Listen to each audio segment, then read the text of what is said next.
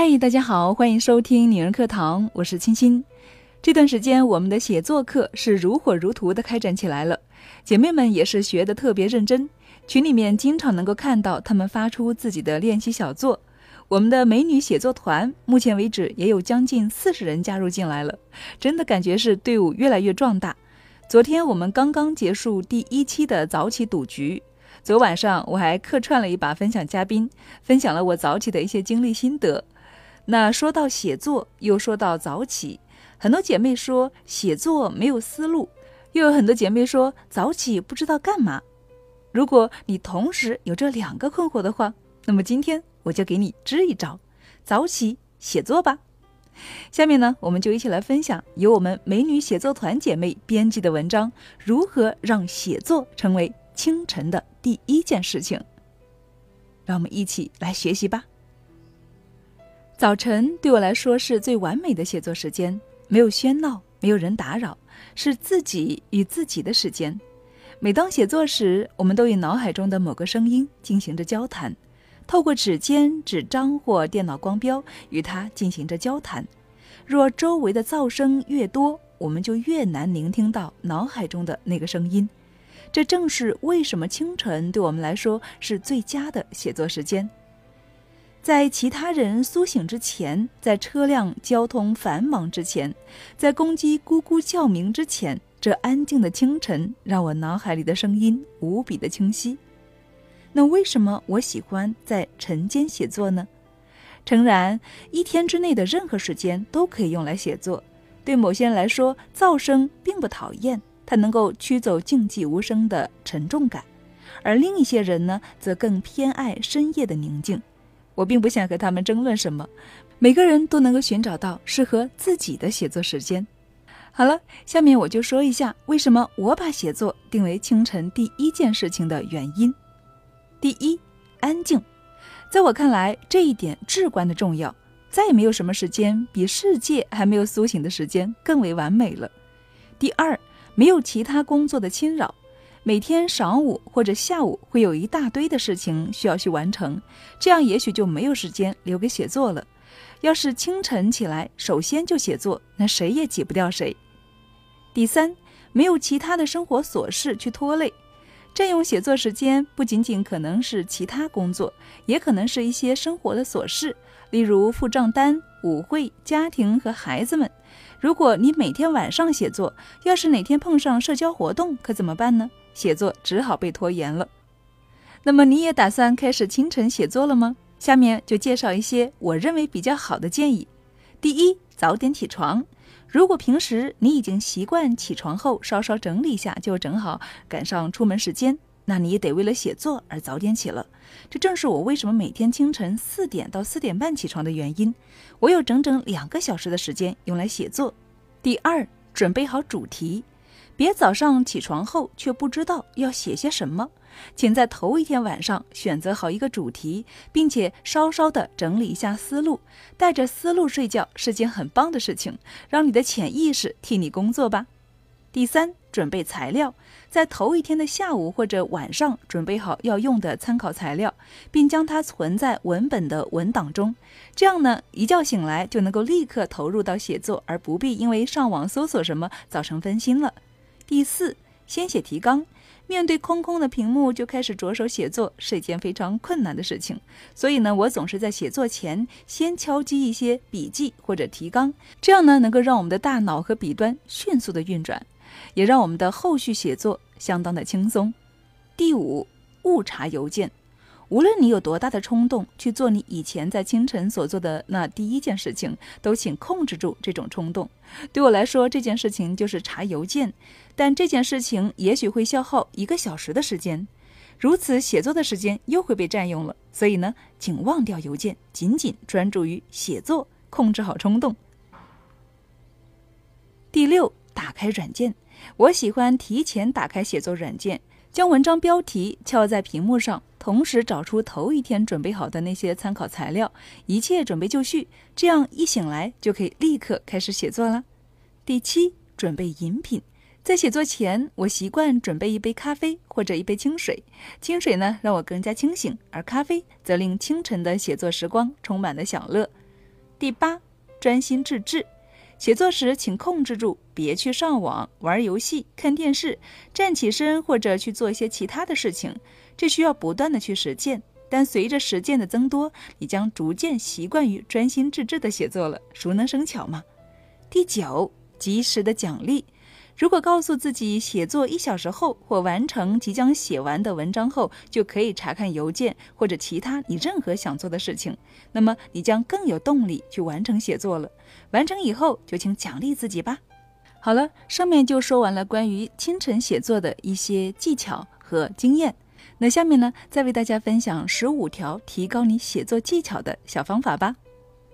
第一，阅读优秀的作品，这是显而易见的。但立竿见影的方法，如果你不读更多的好作品，你就不知道如何写出更好的作品。优秀的作家都是从阅读别人的佳作开始的，接着呢开始模仿，最后超越他们，形成自己的风格。尽可能的多读名著，在看内容的时候呢，更要留意文章的问题和写作的技巧。第二，尽可能多的写，每天都写。如果可能的话呢，每天写几次，你写的多了，也就写得好了。学习如何写作和其他的学问道理其实是一样的，熟能生巧。写写你自己，写写博客，向出版社投一下稿，只是写，全情投入的写，练得越多，你的写作水平也就提升得越快了。第三，随时随地记下你的灵感，随身带一本小笔记本，或者呢，写在你的朋友圈。或者记在你手机的记事本里。当你对你构思的小说、文章或是小说里的人物有什么灵感的时候呢，马上记下来。当你听别人谈话时的只言片语而有所顿悟时，或看到一段散文诗或是一句诗歌让你有所感动时，都可以马上把它们记下来。灵感总是转瞬即逝的，你及时的记录下来，便可以成为你写作的素材。我的习惯是为我的博客要写的文章列一个清单，不断的去补充它。第四，专门的写作时间，就像我们上面提到的清晨的时间，这段时间呢是最佳的。第五，随便涂鸦，面对整张的白纸、整版的白屏，无从开始，肯定很恐怖吧？你会想，我还是看看邮件或是小憩一会儿吧？别，千万别这样，马上开始写，马上打字。你写什么没有关系，只是让我听到你敲键盘的声音就好了。你只要开始写了，什么都好办。像我的话呢，我喜欢先敲上我的名字和文章的标题，这应该不难吧？然后再慢慢的展开情节，全身心的投入进去。关键是开始可以随便写写，随便涂鸦，但是尽快开始写正文。第六，集中精神，写作是一件一心一意的事情。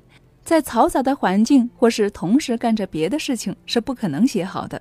写作需要一个安静的环境，需要一点点柔和的背景音乐，清除与写作的一切杂念。现在就是写作的时间，好像把自己放进一个盒子里，在没有任何打扰下进入写作状态。第七，先计划再写。这好像和随便涂鸦有一些矛盾，实际上不是这样。在坐下来正式写之前，先做个计划，或是脑子里面先预演一下，这样是非常管用的办法。每天跑步的时候想一想要写的东西，或是散步的时候来个头脑风暴，然后把想到的记下来，做一个简要的提纲。第八，创新。你需要模仿名家，这并不意味着你要跟他们写的一模一样。你可以试一试新的写法，从这里学一点，从那里学一点，渐渐的，你就会有了自己的风格、自己的文体、自己的思路。试试一些不一样的表达，或创造一些与众不同的表达方式。每一种方法你都可以尝试一下，看看它到底怎么样。不好就不用呗。第九，修改。你开始构思你的文字。然后试着写，让故事情节展开。最后，你需要回过头再看看你都写了什么，这点很重要。很多写手一旦写好就不想修改了，已经费时费力的写好了，还要再花时间去修改，实在是一件非常吃力不讨好的事情。但如果你想写得更好，你就要学会如何修改。好的作品是经过反复的推敲和修改而成的，这会让你的作品从平庸中脱颖而出。看看你写的东西。不仅仅是那些拼写和语法错误，还有那些无意义的词、混乱的结构和让人搞不懂的句子。修改的目标呢，就是让文章更清晰、更直接、更鲜活。第十点，简明扼要，这是你在修改的过程中最重要的一件事情。一句句、一段段的修改，把无关主题通通的删掉。一个短句比一段冗长的废话更具说服力，大白话比晦涩的专业术语更受欢迎。记得，简单就是力量。第十一，富于感染力的句子。在短句中使用富有感染力的动词，当然并没有要求每一句都有这样的，你需要变化。但是多试试能够吸引人的句子，而且你没有必要等到你要修改的时候再用，你刚开始写的时候就要考虑这个问题了。第十二，就要获取别人的反馈，闭门造车是不会有任何进步的。让别人来读读你的文章，给你一些回馈。最好有经验的作家和编辑，他们见多识广，会给你很中肯或有见地的建议。认真的听，即使是一些批评，也接受它，忠言逆耳嘛。这样只会让你写得更好。第十三，是骡子是马，拉出来溜溜。就你而言，你需要让别人读到你的作品。你的作品不是想谁看就能看的，让所有的人都读到你的文章，你就要出版自己的书。发表自己的短篇小说或诗歌，给出版社供稿。如果你已经开始写公众号了，那么恭喜你，这是一个好的开始。所有的人都会看你写的东西，也许刚开始的时候会是件伤脑筋的事情，但这是每一位作家成长的必经之路。马上发表你的文字吧。第十四，采用对话式的文体。很多人的写作都很正式，但是我发现像我们说话一样的写作会使文章更为流畅。这样一来，读者看起来会更加的舒服。刚开始这么写并不容易，你需要坚持这么做，也许会带来另一个问题。为了读起来更口语化，你需要打破一些语法的规则，因为如果生搬硬套语法，会让你的文章看起来很不自然。若没有其他的原因呢，就不要破坏语法规则了。你需要知道你在做什么和为什么这么做。最后一个小技巧就是好的开头和好的结尾。开头和结尾是文章的重点，特别是开头。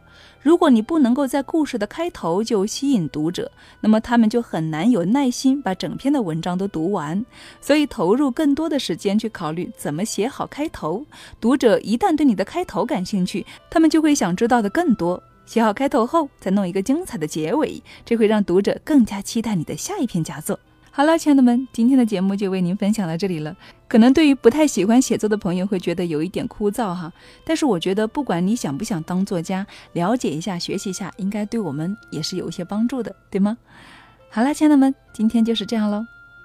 这里是女人课堂，我是青青，让我们在女人课堂共同学习、共同成长。